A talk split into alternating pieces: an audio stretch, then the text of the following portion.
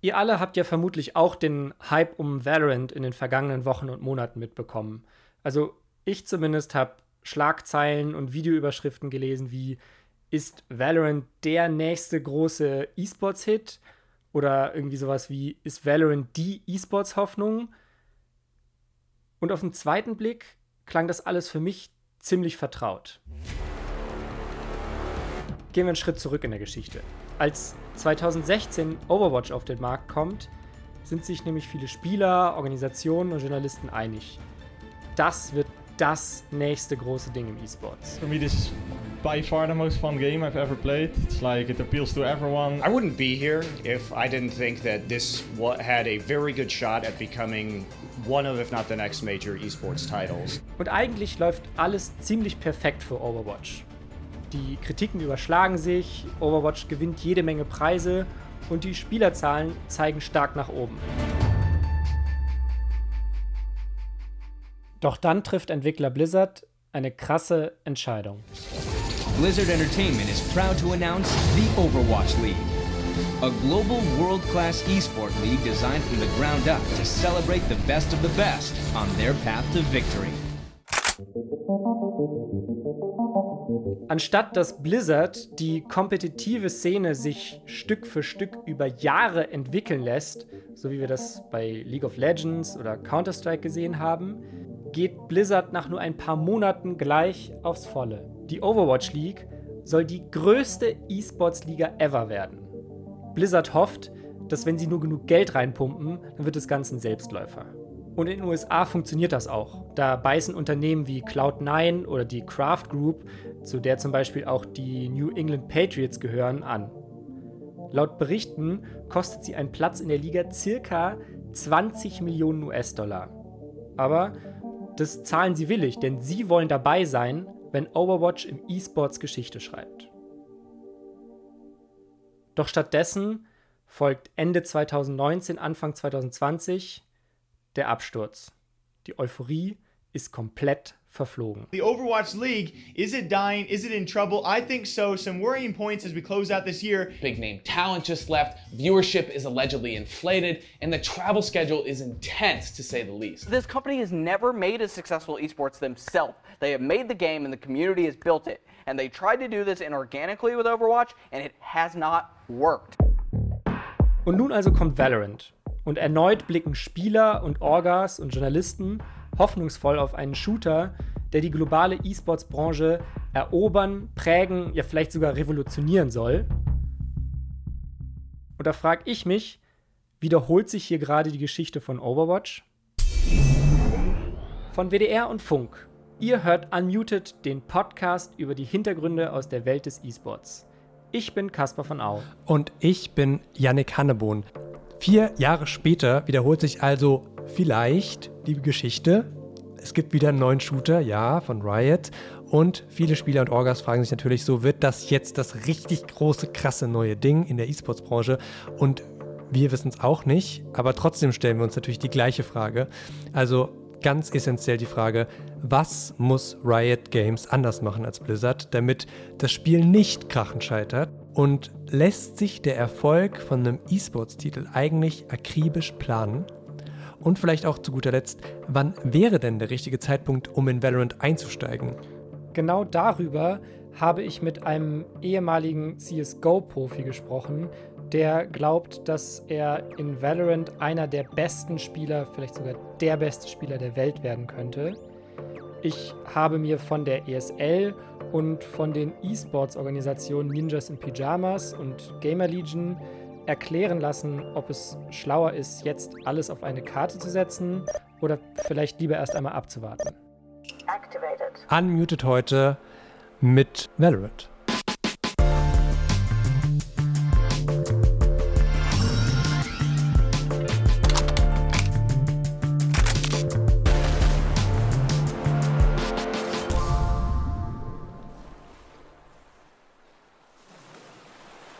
Yannick, stell dir mal so einen riesigen, fetten Ozeandampfer vor, weißt du, so mit, so weiß ich nicht, mit so drei, vier Schornsteinen mindestens. Mhm, okay. Und dieser Dampfer hat einen Kapitän und der will Tickets verkaufen. Mhm. Und zwar noch bevor überhaupt klar ist, wo dieser Dampfer hinsteuert. Hauptsache, die Reise geht um die ganze Welt und alle sind mit an Bord. Und Yannick, dieser Dampfer ist Valorant und der Kapitän ist Riot Games. Ah, verstehe. Okay, okay. Und damit Valorant als Computerspiel über Jahre hinweg erfolgreich sein wird im E-Sports, muss Riot Games eine Menge unterschiedlicher Leute davon überzeugen, dass diese Überfahrt ins Ungewisse eine gute Idee ist. Macht Sinn. Und deshalb hat Riot schon 2014, also ganz am Anfang der Entwicklung von Valorant, als es noch, ich meine, du weißt ja sicher, Project A hieß, möglichst viele Aspekte zu bedenken. Das habe ich in einem Longread von Polygon gelesen. Und was da so drin steht, fand ich mega interessant. Das würde ich dir gerne erzählen, während wir eine Runde Valorant spielen. Bist du am Start? Ich bin quasi schon auf dem Dampfer. Match found. Ich spiele Sova, den Typ mit dem Bogen, mit diesem Schockbogen, den spiele ich, habe ich jetzt eigentlich immer gespielt. Ich bin Sage. Ich bin Support, Heilerin und wahrscheinlich gerade die stärkste Heldin im Spiel. Was kaufst du in der ersten Runde nochmal? Äh, Armor, aber ich weiß nicht, ob das Ja. richtig ist. Ich kaufe mir immer so eine Ghost. Bessere Pistole. Ist ja sehr an der USP angelegt von Counter-Strike. Ja, dann, äh, das wird spannend jetzt beim Fraggen noch zu erzählen, aber ich bin, bin sicher, dass du schaffst. Oder? Aber ich kann dir ja ein bisschen was erzählen, während wir hier noch darauf warten, dass die Runde losgeht. Und zwar hat Riot Games vor rund sechs Jahren schon damit angefangen, Valorant zu entwickeln. Was ich so einen schlauen Ausgangsgedanken fand, war, dass Riot Games oder dass sich die Leute at Riot Games und der heutige Game Director One von Valorant. Joe Siegler, gefragt haben, was können wir am besten? Und sie sind dann zu dem Schluss gekommen, dass sie eben Games as a Service mit League of Legends bisher sehr erfolgreich betrieben haben. Also ein Spiel, das keinen geschlossenen Entwicklungszyklus hat, sondern das immer weiterentwickelt wird und wo es halt alle paar Wochen ein Patch gibt und neue Inhalte und so weiter und so fort. Scheiße. Kaspar, wir haben uns verquatscht. Das A. Wir müssen jetzt richtig drauf gehen. One enemy remaining. Hinten auf dem. Ich, ich, ich dev. Ich dev, ich dev, du musst mich decken. Hinten links. Deck. Deck mich!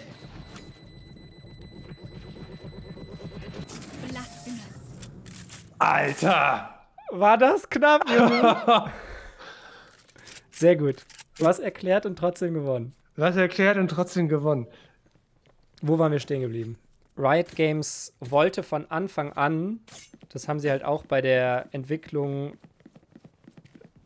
eigentlich vom Start berücksichtigt, dass halt das Kompetitive im Zentrum steht. Und deswegen haben die auch als erstes ähm, Salvatore Garozzo dazu geholt ins Team. Wer ist nicht, das? ob der dir was sagt. Nee, aber klingt gut. Ein ehemaliger Counter-Strike-Profi und vor allem bekannt dafür, dass er Cash designt hat. Oh, die Counter-Strike-Map. Genau. Aha. Nicht meine Lieblingsmap, aber eine coole Map. Und dafür haben sie ihn halt auch ins Valorant-Team geholt, dass er das Map-Design nach vorne bringt. Janik, findest du, das ist ihm gelungen? Ich finde die Maps okay. Also ich komme immer besser rein. Und ich finde auch die Angles ganz cool, die man shooten kann. Ich fand es am Anfang viel zu klein. Ich dachte so, wie klein sind diese Maps? Aber es ist halt so ein bisschen, sch- ne, so ein bisschen quicker so als CS in, vielen, in vielerlei Hinsicht. 4-2, jetzt haben wir zwei Runden verloren. Aber auch schon viel gewonnen auf der Habenseite. Also du hast mir jetzt erklärt, dass Riot also sich da schon Gedanken gemacht hat, sage ich mal, indem sie sich einfach frühzeitig hingesetzt haben, ein Spiel zu entwickeln und natürlich auch ziemlich gute Leute geholt haben. Oder zumindest keine unbeschriebenen Blätter so. Ego-Shooter wie Valorant bringen aber nochmal eine ganz besondere Herausforderung mit. Und zwar, weil da häufig so viele Leute cheaten oder weil man darin prinzipiell so gut cheaten kann mit einem Aimbot. Und daran sind in der Vergangenheit immer mal wieder Shooter gescheitert oder sie sind kurz davor daran zu scheitern. Also zum Beispiel Rainbow Six hatte eine Zeit lang ein ziemliches Cheater-Problem oder PUBG rennen auch die Spieler weg, einfach weil es unspielbar ist, wenn alle anderen cheaten. Und wenn das passiert, dann ist natürlich völlig egal, wie gut das Spiel am Ende überhaupt war oder ist. Und deshalb ist es ultimativ wichtig, dass Riot Games bei Valorant von Anfang an alles tut, um Cheater auszuschließen. Und das tun sie auch. Nämlich der erste Entwickler, der sich darum kümmern sollte, eine Anti-Cheat-Software direkt ins Spiel einzubauen, kam relativ am Anfang. Da bestand das Team irgendwie noch aus 10 bis 12 Leuten, so steht es in dem Artikel. Den Vanguard meinst du? Den Vanguard meine ich. Und da gibt es ja irgendwie genug Gegenbeispiele, wo es halt genau andersrum passiert ist. Beispiel Rainbow Six, wo sie erst einen Anti-Cheat eingebaut haben, nachdem die Cheater schon da waren. War das so bei Rainbow? Ja, so hat es mir zumindest äh, Julian Mikulzi von Gamer Legion erzählt, den wir auch später noch in der Folge hören werden. Okay. Naja, und das Ergebnis kennen wir ja. Das Ergebnis, wie du eben schon gesagt hast, nennt sich Vanguard und muss quasi mit dem Spiel installiert werden und ist irgendwie auch relativ tief auf deinem Rechner Okay. verankert. Nämlich Fast zu tief, im, oder? Im Booting-Prozess. Fast zu tief, ja. Das ist die Kritik. Also, dass Riot Games dadurch zum Beispiel Daten sammeln kann. Gleichzeitig wissen wir auch, dass die Cheats halt überall sein können. Nicht nur im Code, sondern auch in der Hardware und so weiter. Von daher muss man halt irgendwo ansetzen. Naja, das Problem ist ja, dass offenbar trotzdem genug Menschen es geschafft haben, den Vanguard auszutricksen und in Valorant zu cheaten. Ich fand jedenfalls diesen Artikel, den ich auch in der folgenden Beschreibung verlinken werde, einen ganz interessanten Einblick in den Gedankenprozess bei Riot. Nice try. Oh Mann, das sieht düster aus. Ich bin eigentlich zufrieden mit meinem Game. Ich mit meinem nicht. Ich bin mit Abstand letzter, wenn man nach der KDA geht. Aber gut, ich habe auch nebenher immer wieder auf 30 einen seconds left. Ein Spickzettel zweiten Bildschirm geschielt, wo meine Notizen sind. Ja. GG. Defeat, das war nix. Also, erstes Hindernis hat Riot Games überstanden. Das Spiel läuft, das Spiel funktioniert. Es gibt Maßnahmen gegen Cheater. Ob die Hm. über kurz oder lang alle Cheater ausschließen, bleibt abzuwarten. Aber Riot, Yannick, will ja mehr. Riot Games will nämlich, dass Valorant auf der ganzen Welt gespielt wird. Und dass man in Zukunft vor allem an Valorant denkt, wenn es um Shooter geht. Genau. Aber wie erreicht man möglichst viele Menschen in möglichst kurzer Zeit? Während Riot Games sich mitten in den Entwicklungen für Valorant befindet, gibt es am anderen Ende der Welt jemanden, der im E-Sports gerade richtig struggelt. Und den will ich dir jetzt kurz vorstellen, Yannick. Äh, Ich bin Nils Jasik, ich bin 24 Jahre alt. Dieser Nils oder Lacker wohnt in Hannover und studiert aktuell Wirtschaftsinformatik. Und vor ein paar Jahren war er auch als Profi oder Semi-Profi in Counter-Strike unterwegs. Bei welchem Team? Das wird dich besonders freuen, bei Big. Aha. Da kam er 2018 hin als sehr vielversprechendes AWP-Talent, Mhm. Warum habe ich nie von dem gehört? weil es nicht so richtig gut für ihn lief und er nach nur zwei Monaten wieder das Team verlassen hat und zwar sehr frustriert. Und warum er frustriert war, kann man auf seinem Twitter-Account nachlesen. Da schreibt er zum Beispiel, dass er sich nicht fair behandelt gefühlt hat von den Teammates als Newcomer, der er ja war. Er fühlt sich sehr unwohl und Mhm. schreibt, dass sein Selbstvertrauen durch die übermäßige Kritik zerstört wurde. Das ist irgendwie so, ja, der Tiefpunkt in seiner E-Sports-Karriere. Und das meintest du auch, als du am Anfang gesagt hast, dass der so struggelt mit dem E-Sport. Ganz genau. Und er lässt es mit dem E-Sports dann auch erstmal ganz sein. Er sagt, er will sich jetzt erstmal aufs Studium konzentrieren Mhm, und mhm.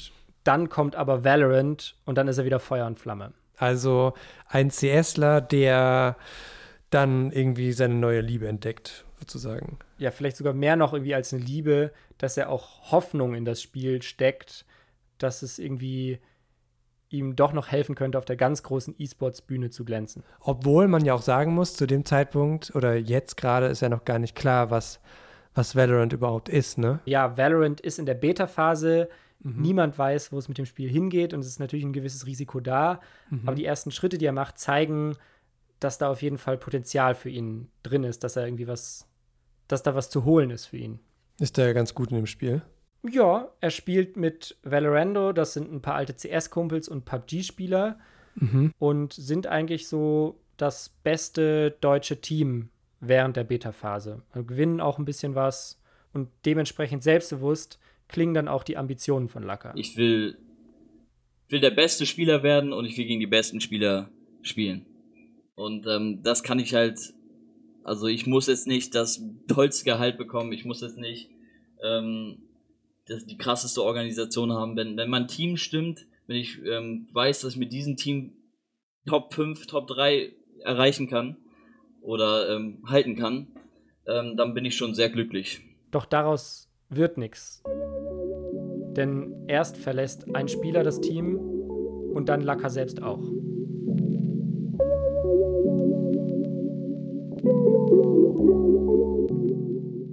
Doch Riot Games muss ja nicht nur die Pros überzeugen, sondern vor allem Millionen von Spielern dazu bringen, Valorant zu spielen. Je mehr, desto besser. Klingt jetzt natürlich irgendwie erstmal wie ein No-Brainer, ist aber gerade für ein Spiel mit E-Sports-Ambitionen immens wichtig.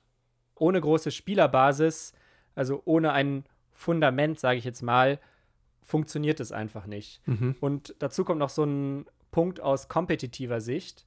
Denn je mehr Spieler, je größer die Basis, je größer der Spielerpool, desto größer ist natürlich auch der Wettbewerb, denn desto höher ist das Niveau. Und deswegen, Yannick, überlegen sich die Marketingstrategen von Riot ein Instrument.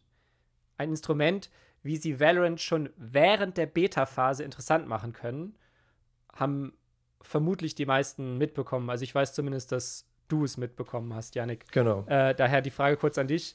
Willst du kurz erklären, was Riot mit den Drops gemacht hat? Diese Drops kamen direkt, glaube ich, nach dem ersten Trailer irgendwie in den Umlauf. Also das, dieses Gerücht, dass es das geben soll. Und relativ kurze Zeit später war es dann so, dass auf Twitch ganz, ganz viele InfluencerInnen angefangen haben, Valorant zu streamen. Genau. Und jeder und jede, die diesen Stream gesehen hat, und gleichzeitig sein Riot-Konto mit Twitch verbunden hatte, hatte die Möglichkeit, eins dieser Spielezugänge zu bekommen. Und das nannte man dann Drops. Man musste dafür, muss man auch dazu sagen, mindestens zwei Stunden diesen Valorant-Stream am Anfang schauen. Das waren, wie du ja schon gesagt hast, am Anfang nur ausgewählte Influencerinnen und Influencer. Deswegen gab es da auch relativ viel Kritik am Anfang dran. Was war die Kritik? Naja, zum Beispiel, dass es halt nur Valorant-Streamer sind mhm. und nicht alle Streamer und auch, dass quasi viele Menschen die Streams ja letztendlich nur geschaut haben, um einen Drop für Valorant zu bekommen und gar nicht so sehr, weil sie wissen wollten, ist Valorant jetzt ein geiles Spiel oder mhm. nicht, sondern sie haben wahrscheinlich irgendwie den Stream im Hintergrund laufen lassen. Aber eigentlich ein ziemlich smarter Marketing-Move, um halt schnell nicht nur InfluencerInnen an Bord zu holen. Die wollen natürlich auch immer irgendwas und die haben dann halt Zuschauerzahlen bekommen, äh, sondern halt eben auch so, um das Spiel unter einer ja, interessierten Masse zu hypen. Und was die Drops auch geschafft haben, ist, dass mega viele Medien über Valorant berichtet haben. Ne, also es hat damals Rezensionen gehagelt, würde ich fast sagen, von allen Seiten. Und eine, die wir euch hier gerne empfehlen würden, kommt natürlich von unseren geliebten Kollegen bei Game 2. Wenn die Entwickler eins wollen, dann, dass Valorant von möglichst vielen Ballerfreunden gespielt werden kann. Daher ist es auch kaum verwunderlich, dass der Taktik-Shooter Free-to-Play sein wird. Damit dann auch Spieler ohne High-End-Technik mitmischen dürfen, fallen die Hardware-Anforderungen dazu noch extrem gering aus. Selbst mit einem 10 Jahre alten Rechner soll der Shooter laut den Entwicklern noch flüssig laufen. Wir gehen jetzt in dieser Folge jetzt sehr auf diese E-Sports-Tauglichkeit von Valorant ein. Game 2 hat sich ganz dezidiert damit beschäftigt, wie Valorant sich eigentlich spielt, welche Waffen es da gibt und die haben vier Gründe herausgefunden, warum Valorant wirklich ein guter Shooter ist. Wir verlinken euch das Video auf unserem Twitter-Kanal unmuted-esports. Und dann ist während der Beta-Phase und nach der Beta-Phase vor allem der Hype um Valorant deutlich zurückgegangen. Also das sieht man vor allem an den Zuschauerzahlen auf Twitch. Die beschreiben wirklich so eine relativ steile Kurve nach unten und jetzt hat sie es halt so, ich weiß gar nicht, an Position 4 oder 5 eingependelt. Auf jeden Fall hinter League of Legends und auch hinter Counter-Strike. Ah, aber immerhin, oder? Also. Ja, dafür immerhin sind sie nicht ganz in der Versenkung verschwunden. Sind sie über Overwatch eigentlich? Aktuell ist Valorant an Position 8 und Overwatch ist an Position 13 und hat ungefähr ein Drittel der Zuschauer, die, die Valorant hat. Ja, da sieht man einfach, dass Valorant an sich ja schon auf jeden Fall ein Spielprinzip hat, was den Leuten mindestens mehr als einmal gefällt. Also wir hatten ja zum Beispiel auch Shocks Anfang der Staffel im Interview und die hat ja auch regelmäßig gespielt. Scheint irgendwie zu funktionieren für viele Leute.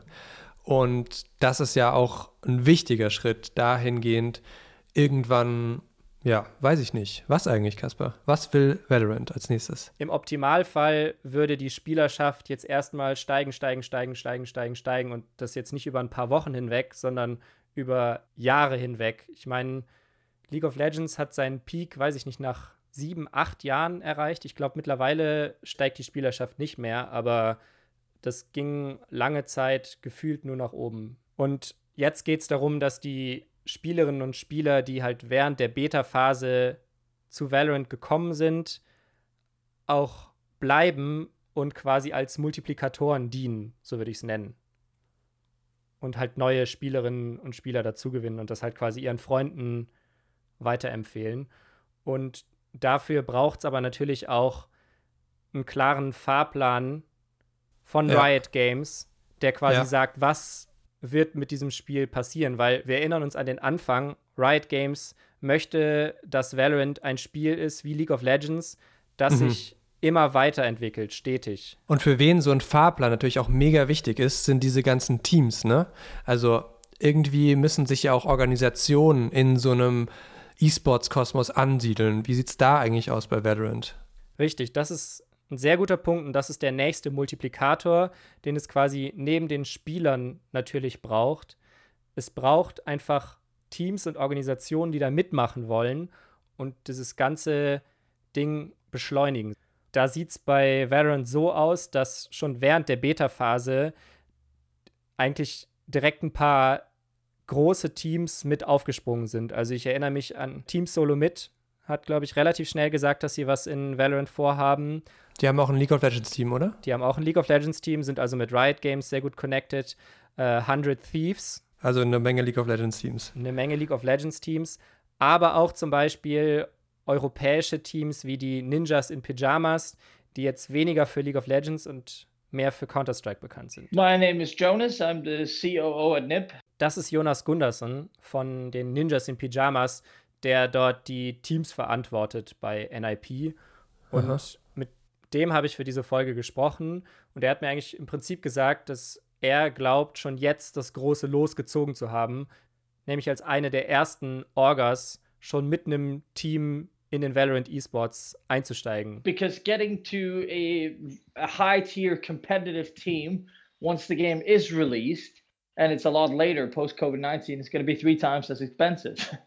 So uh, we get first tips on the very best talent. We get to groom them. Also das ist schon krass, ne? Weil so viele Orgas gibt es ja jetzt auch noch nicht, die da jetzt direkt eingestiegen sind. Warum, warum hat er das gemacht?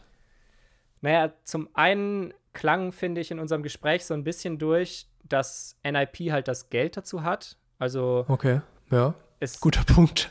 Äh, ist immer ein guter Punkt. Er hat gesagt, es ist ein Risiko für sie, natürlich. Also, wenn Valorant scheitert, dann, dann ist dieses Geld weg. Mhm. Ich fand aber trotzdem interessant, warum eigentlich so eine Orga, deren, deren Spiel ja schon immer Counter-Strike war, warum die jetzt in Valorant investieren und warum die das Geld nicht eher ja, in ihrem Counter-Strike-Team anlegen, was ja im Prinzip eine sichere Bank wäre. Vielleicht, weil es da einfach mehr Konkurrenz gibt, oder? Im Moment. Ja, mit Big zum Beispiel. Big, guter Punkt, ja, aber halt auch andere richtig starke Teams, die ja auch am Ende des Jahres bei der ESL One zusammenkommen. Ich freue mich schon so ein bisschen. Aber das führt jetzt vom Thema weg. Genau, zurück zum Thema Stichwort Valorant. For me, Valorant just seems so interesting.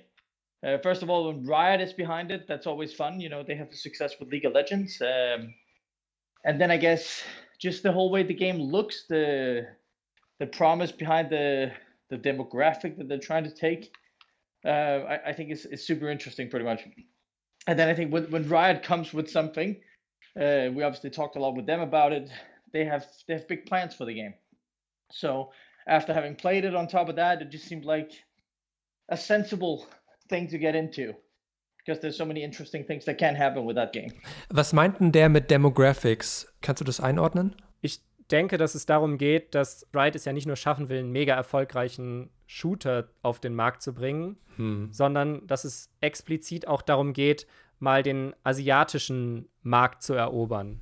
Ah, okay, ja. Weil Mhm. da ist ja irgendwie so ein Blind Spot für CS bislang noch. Ja, oder für Shooter generell, ne? Und das ist natürlich auch für Teams interessant. Also wenn wir es mal mit dem Fußball vergleichen, stelle ich mir das so ein bisschen vor, so NIP ist da so ein bisschen wie Dortmund oder Schalke, die ja momentan jedes Jahr eine China-Tour machen, um Mhm. dort irgendwie, ja, ich finde das immer ziemlich absurd, aber die wollen da halt irgendwie Fußballfans, Dortmund-Fans in Shanghai generieren. Keine Ahnung, wie das funktioniert, aber ja, Mhm. so in etwa könnte der Plan natürlich auch für NIP sein, dass sie eine globale Marke werden wollen und dadurch dann auch in Japan, China, Korea bekannt. Trotzdem ist das, was Jonas sagt, nur eine von zwei Philosophien. Also Jonas sagt, okay, wir gehen jetzt sofort rein, weil jetzt ist es günstig.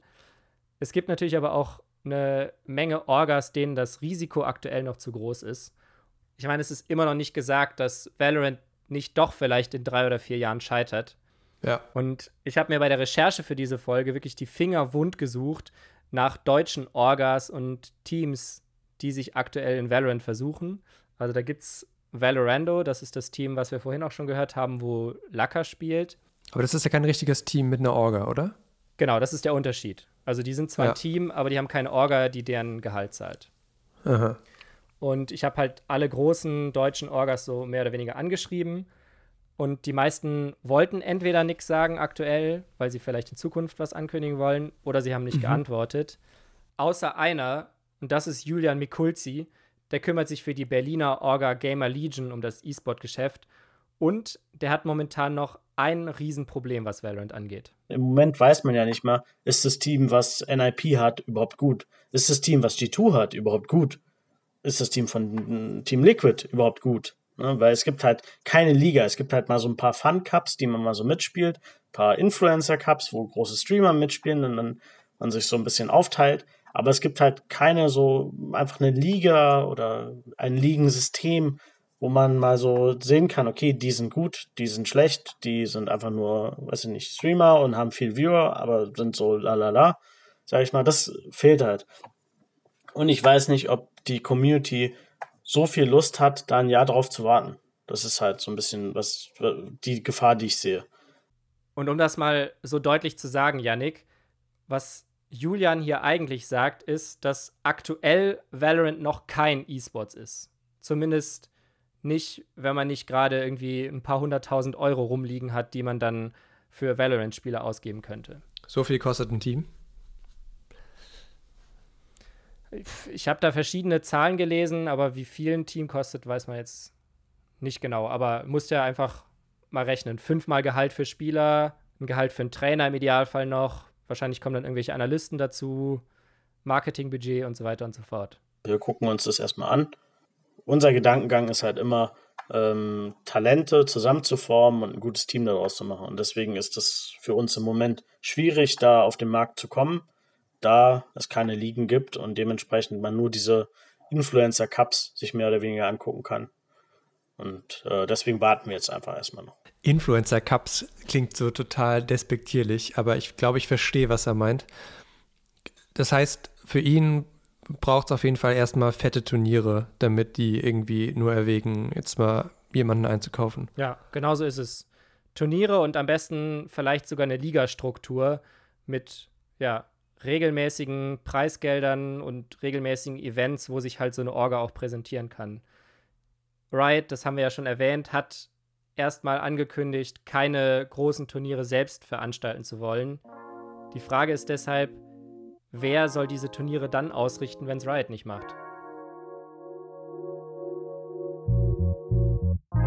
Anfang Juni kommt Valorant dann offiziell auf den Markt. Für Lacker für unseren angehenden Valorant-Profi, ändert sich erstmal nichts. Er ist zwar mittlerweile bei einer Agentur, der Prodigy Agency, die ihn und andere Valorant-Spieler vermarktet. Und er spielt auch bei ein paar Turnieren bei NIP mit als Stand-in. Mhm. Aber eine Orga, die ihn ja so richtig unter Vertrag nimmt, hat er noch nicht gefunden. Okay.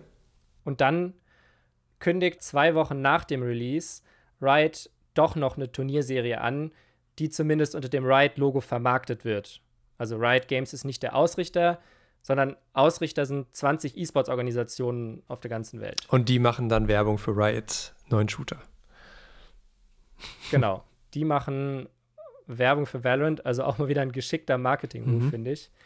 Allerdings profitieren davon natürlich auch wieder nur die Großen. Also Gamer Legion, gehe ich jetzt zumindest mal davon aus, wird kein, kein Turnier in der Ignition Series veranstalten dürfen. Jedenfalls das erste Team, das das in Europa macht, ist G2 Esports.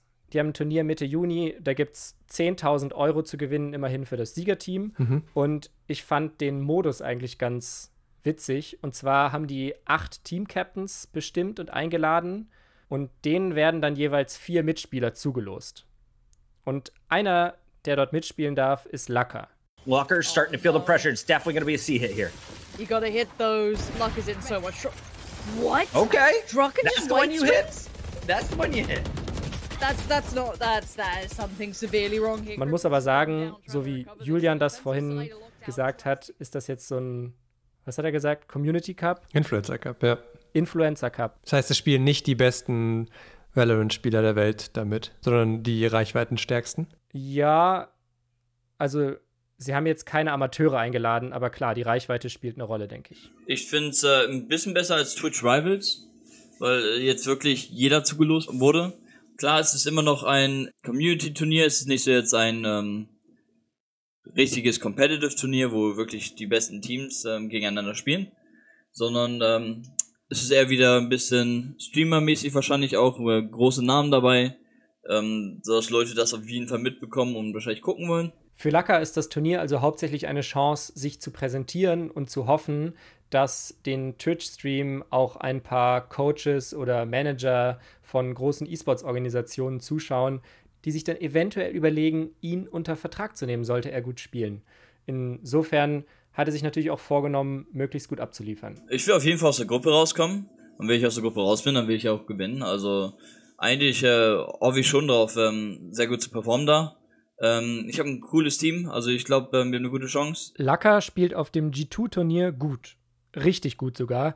Ein paar Klatsches von ihm landen sogar auf Twitter. Ooh, here we go. The execute's going to start to come through. Red carpet going to be rolled out here for the defense. But on the opposite side, it's Lucker. Oh, baby! The ace for the Sage player and team existence. They send a message, and it's loud and clear. Trotzdem schafft es sein Team nur mit Mühe und Not aus der Gruppenphase bei diesem G2-Turnier und dann scheitern sie direkt in der ersten K.O.-Runde. Für Lacker persönlich ist auch noch kein Team oder besser gesagt keine Orga in Sicht. Es kommen zwar die ersten Angebote, aber es ist noch nichts dabei, was zu Lackers Plänen passt. Also ein Top-Team.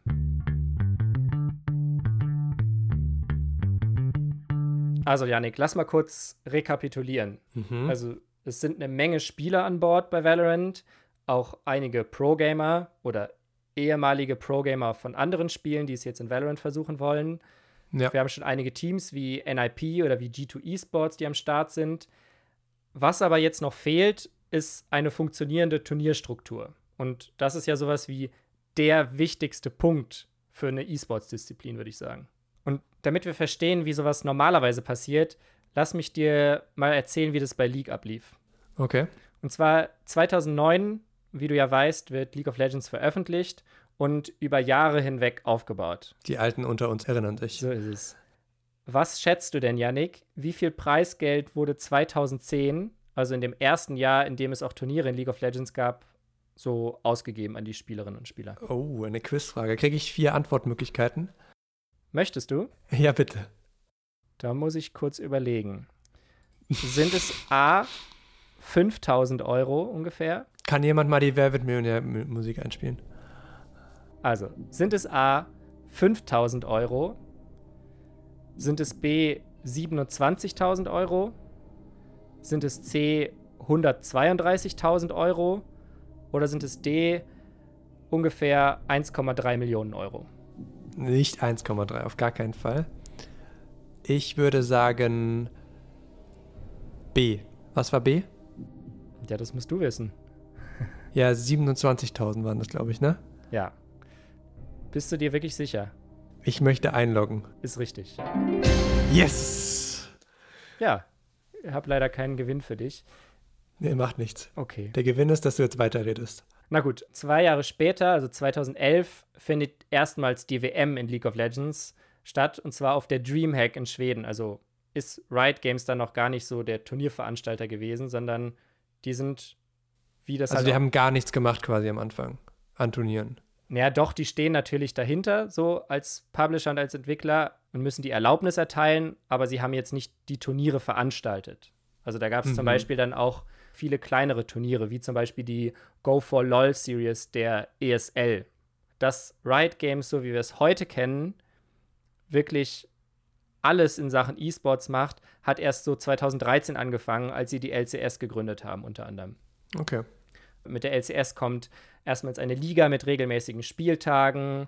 Es gibt Bestimmungen, die vertraglich festgehalten werden, wie zum Beispiel, dass es ein Mindestgehalt für die Spielerinnen und Spieler geben muss. Ich weiß, dass Riot mittlerweile keine Drittanbieter-Turniere mehr erlaubt in League of Legends. Zumindest keine großen. Wann, wann war das? War das auch zu diesem Zeitpunkt, dass die dann irgendwann gesagt haben, so, ihr dürft jetzt keine weiteren Turniere mehr veranstalten? Ja, das haben die so ein bisschen Schritt für Schritt gemacht. Also der erste Schritt war die LCS 2013 und dann haben sie ein paar Jahre später auch bei anderen Turnierreihen, zum Beispiel bei den Intel Extreme Masters, die ja auch von der ESL ausgerichtet werden, gesagt, dass sie dort nicht mehr mitmachen wollen. Bis dann halt, ja, letztes Jahr erst die LEC kam als Franchise-Modell, das ganz von Riot geführt wird. Und dann mit Anfang dieses Jahres die Prime League, also wo sogar der ESL die ESL-Meisterschaft in League of Legends ja letztendlich weggenommen wurde. Das bedeutet, wenn jetzt jemand ein Valorant-Turnier machen würde, müsste er wahrscheinlich auch davon ausgehen, dass das kein Vergnügen auf lange Dauer ist. Ja, die Vermutung, finde ich zumindest, liegt nahe. Und trotzdem verhandelt die ESL, obwohl sie das wahrscheinlich auch wissen, gerade wieder mit Riot Games. Und zwar unter anderem mit Ulrich Schulze. Ich weiß natürlich, dass du mit Schulze geredet hast. Äh, zu Schulze muss man wissen, das ist derjenige, der auch die ESL Pro Series in Counter-Strike mit den ganzen Top-Teams verhandelt hat. Da gibt es ja jetzt einen längeren Vertrag mit sehr, sehr vielen Teams, die ab sofort einen sicheren Platz in der Pro Series haben. Das heißt, dieser Mann hat Verhandlungserfahrungen, kann man so sagen. Genau, so ist es. Und die ESL will natürlich jetzt auch von dem Hype um Valorant profitieren. Aber die Kernfrage für mich lautet trotzdem, warum sollten die nochmal die Drecksarbeit für Riot machen, um dann nach ein paar Jahren wieder ausgebootet zu werden? A, weiß man gar nicht, ob Valorant in diese Richtung geht. Es gibt ja durchaus auch offenere Konzepte, die man da fahren kann als Publisher, die auch Publisher wie Valve fahren, wo sie einfach äh, das Ökosystem sich entwickeln lassen ähm, und was trotzdem auch finanziell erfolgreich ist. Äh, und zweitens ähm, ist es ja auch so, dass wir jetzt auf League of Legends nicht zurückschauen äh, und denken, da haben wir jetzt einen Fehler gemacht, äh, weil das hat für uns gut funktioniert und hat ja auch äh, lange Zeit in unseren Produkten äh, einen Kernplatz im Portfolio gehabt. Man, man darf jetzt nicht vergessen, ähm, ein Event wie Katowice im ersten Jahr war ein League of Legends Event. Ähm, das ist jetzt seit ein paar Jahren nicht mehr dabei, aber das Event ist trotzdem noch da und größer. Ähm, also es hat uns auch die Möglichkeit gegeben, ähm, einfach unser Portfolio damit eine Zeit lang zu bestücken, äh, ohne dass das jetzt im Nachhinein dann das in sich zusammenfallen lässt. Ich habe in unserem Gespräch natürlich auch gefragt, wie die Verhandlungen mit Riot Games gerade laufen und ob er mir sagen kann, was die ESL vorhat. Dazu wollte Uli Schulze sich aber nicht äußern. Klar ist aber, die ESL hat angebissen. Und Ulrich Schulze stellt dann auch noch mal im Gespräch mit mir klar, aus seiner Sicht ist das Blizzard-Modell, also so wie sie es mit Overwatch gemacht haben, dass sie quasi eine ausgehöhlte Liga schaffen, in die sich Teams einkaufen müssen, ohne dass sie irgendwelche Schritte in den E-Sports davor gehen. Das ist immer zum Scheitern verurteilt. Also wir haben das ja immer äh, so gesehen, dass man halt so von äh, verschiedenen Stufen auch der, der Ernsthaftigkeit sich äh, entwickeln kann. Also welches Commitment muss man jetzt abgeben, um äh, irgendwo mitzuspielen. Da, äh, das ist ja von einem einzelnen Competitive Match bei Valorant angefangen hinzu hat man irgendwie einen Tagescup, bei dem man im größeren Bracket spielt. Dann geht es vielleicht zu Turnieren, die so über ein paar Wochen laufen oder auch äh, vielleicht gibt es in-game eine Season, in der man spielen kann, bis zu dann den großen Sachen, wo man, man Commitment hat. Und die Sachen nach und nach aufzubauen, das ist, glaube ich, der richtige Weg. Yannick, du fragst dich wahrscheinlich genau wie ich, was hat Riot vor? Stimmt, ja. Das Problem ist, wir haben Riot Games zwar angefragt, aber ein Gespräch kam nicht zustande. Wir wissen also letztendlich nur das, was eh schon alle wissen. Dass sie in diesem Jahr und wahrscheinlich auch im nächsten Jahr nichts ankündigen werden. So zumindest der Plan stand jetzt. Ich fasse nochmal zusammen. Wir haben jetzt einen Shooter, der von einer sehr, sehr potenten Spielefirma auf den Markt geworfen wurde. Es Mhm. gibt da keine Cheater und Ja, es gibt einige Cheater, aber sie tun zumindest vieles, damit es weniger werden. dieser Titel hat eine enorme, enorme Aufmerksamkeit bekommen in den letzten Wochen und Monaten. Und diese Spieler müssen jetzt aber halt noch langfristig ans Spiel gebunden werden. Und was dann noch fehlt, ist, dass sie Orgas mit ins Boot holen. Das haben sie teilweise schon geschafft mit NIP, mit G2 Esports, das haben wir gehört. Scheitert aber zum Teil auch wieder noch daran, dass es noch keine funktionierende Turnierstruktur gibt. Dann fahren sie jetzt so eine Art Community Approach, dass sie Genau. die Turniere von allen möglichen Leuten erstmal akzeptieren, erstmal gucken, was sich da so rausbildet, um dann, wenn wir an das Prinzip League of Legends glauben, wieder alles an sich zu reißen. So ist es. Und Valorant, ich weiß nicht, wie du es siehst, Yannick, aber für mich ist Valorant jetzt erstmal nur ein Versprechen an eine ganze Menge Leute, die entweder berühmt werden können oder Geld machen können oder halt für Casual-Spieler so wie uns beide eine Community, die sie neu aufnimmt. Ja. Und wir hatten es ja am Anfang von diesem Dampfer. Lass mich noch mal ganz kurz zu diesem Bild zurückkehren. Mhm. Denn ob der Kurs, den Riot Games mit diesem Dampfer Valorant eingeschlagen hat, ob das der richtige Kurs ist, weiß man nicht, weil sie gerade erst gestartet sind.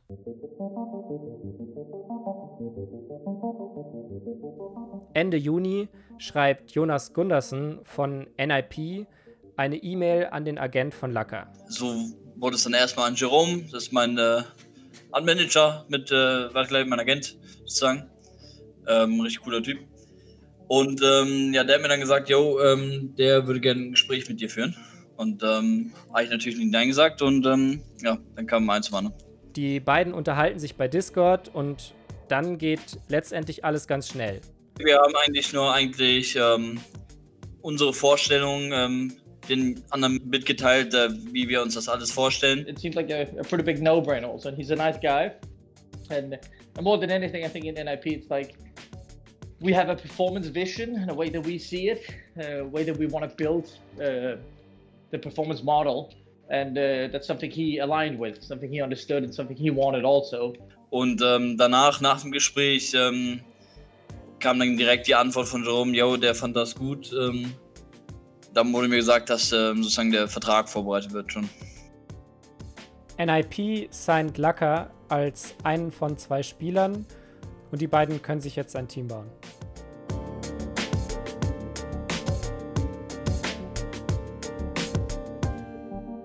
Und Lacker, das kommt in den Gesprächen mit ihm, finde ich, klingt das immer wieder durch. Der glaubt fest daran, dass Valorant das wirklich schaffen kann, dass Valorant vielleicht irgendwie neben Counter-Strike einer der beiden großen Shooter der nächsten Jahre werden kann.